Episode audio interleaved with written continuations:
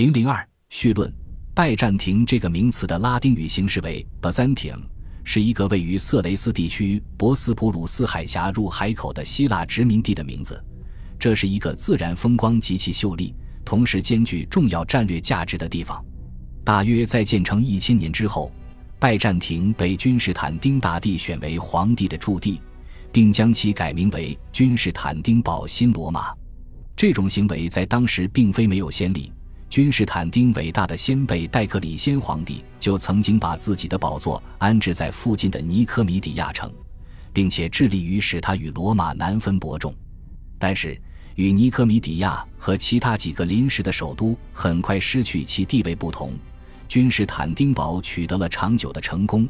这座统治之城延续了十一个世纪，这还不包括之后奥斯曼苏丹五个世纪的统治史。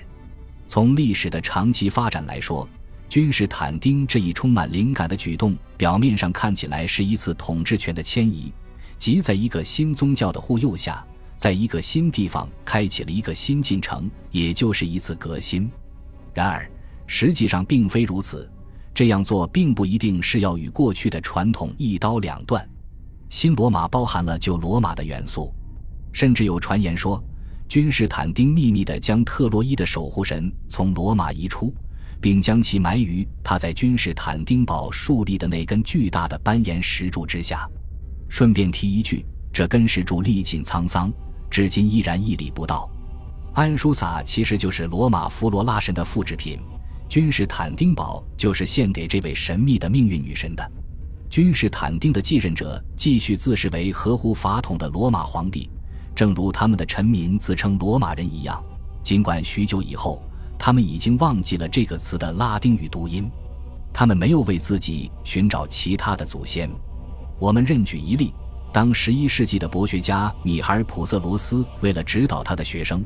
皇帝米海尔七世而编纂一部入门的史书时，是从罗慕路斯和雷穆斯开始记述的。他寥寥数笔就带过了王政时代的诸王和共和国时期的执政官，接下来详细的记录了皇帝的世袭传承。这一谱系开始于君主政体的创立者尤里乌斯·凯撒，直到巴西尔二世和君士坦丁八世为止。奥古斯都，而非君士坦丁，是其历史中的关键人物，因为他的统治时期恰好与我主上帝道成肉身的时间相吻合，这是当时普世历史中的核心事件。基督教和罗马的君主政体实际上是同时产生的，直到十字军时代，古罗马的外衣才渐渐被脱去。那个时候，东部帝国和西欧逐渐被迫拥抱在一起。而双方却都不怀有任何爱意，在西欧人看来，君士坦丁堡的王国毫无疑问是个希腊人的国家，而且还是个分裂出去的政权。作为回应，一些希腊的知识分子则将他们自己与古希腊的荣光联系在了一起。然而，种族认同在那个时代广受关注的说法是不正确的。当时导致裂痕产生的重大争议在于宗教。即是否顺从罗马教宗，圣灵如何临在炼狱，教士的独身生活，在圣餐仪式中使用发酵面饼还是无酵面饼等问题，正是他们导致希腊人和拉丁人彼此分隔。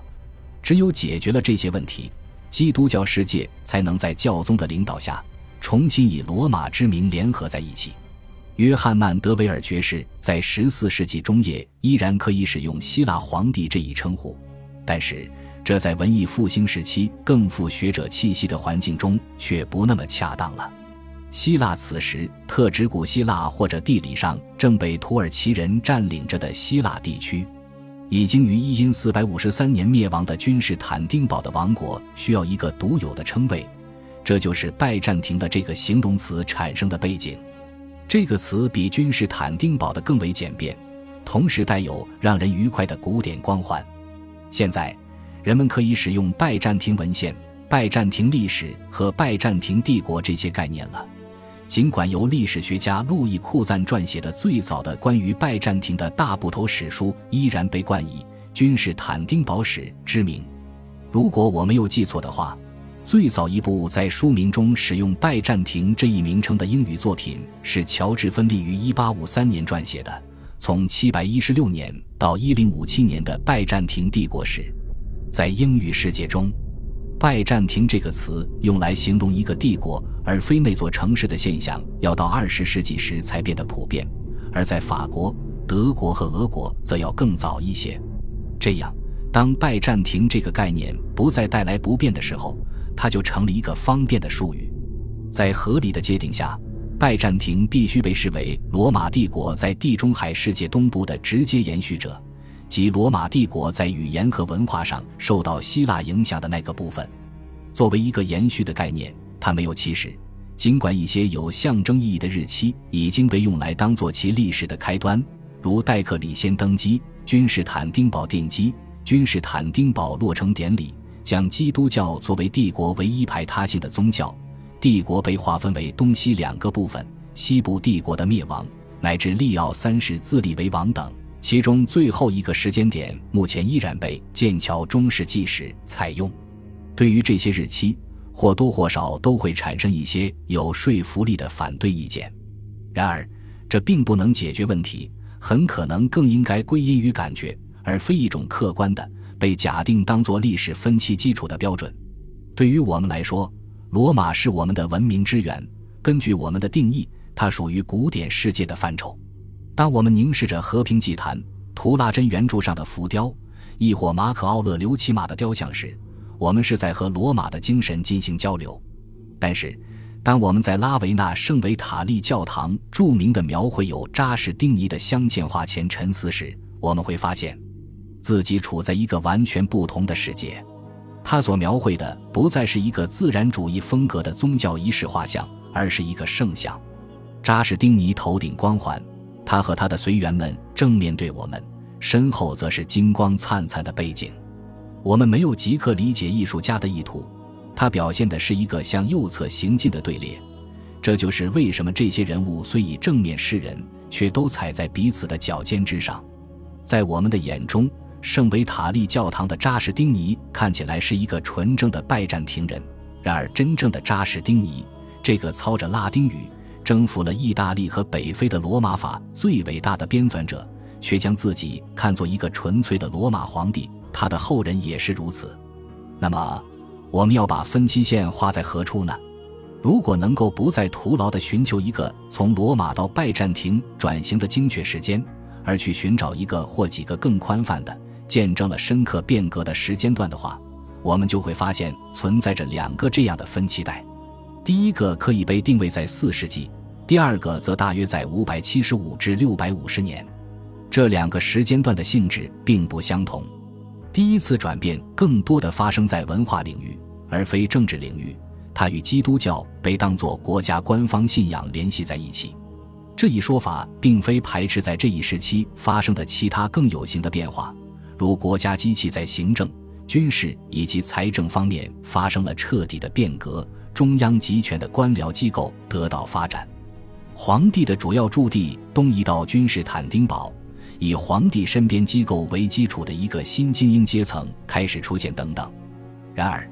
如果从一个长时段予以审视，最引人注目的不是增加省区数量，不是引入税收普查，也不是改革货币，而是将一种崭新的意识形态强加于帝国所有臣民，并压制那些意见者。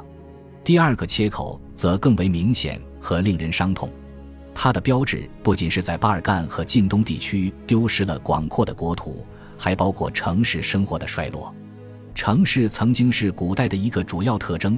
此时许多城市从地图上被抹去，另一些城市规模显著缩小，沦为防卫要塞，或者被迁移到附近的山顶。曾经是省区政府支柱的城市精英和那些文雅的文学一起消失了，生活变得乡村化和军事化了。在我们提到的这两个时间段之间的时期，我们把它称作古代晚期。这一概念的独特性仅仅在最近五十年方才得到承认，并且变成学术上的一个热点问题。的确，古代晚期的时间界限有些模糊不清。一些学者将它的起点定在公元二百年，另一些学者则将其终点延长至公元一千年。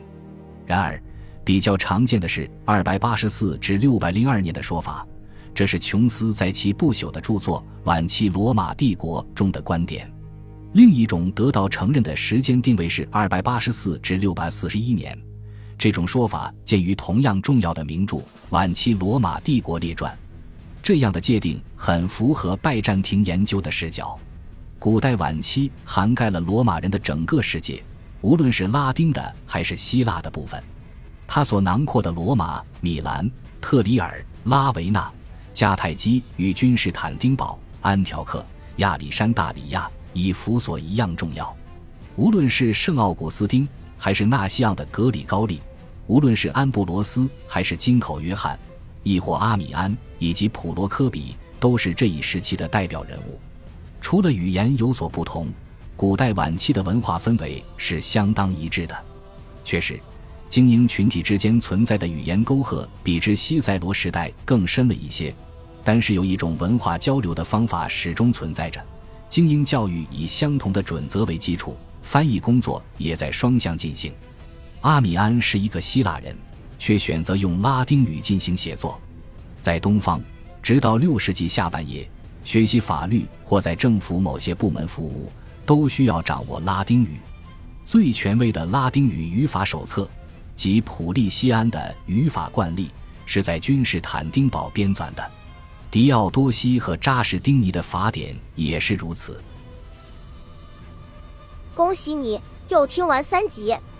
欢迎点赞、留言、关注主播，主页有更多精彩内容。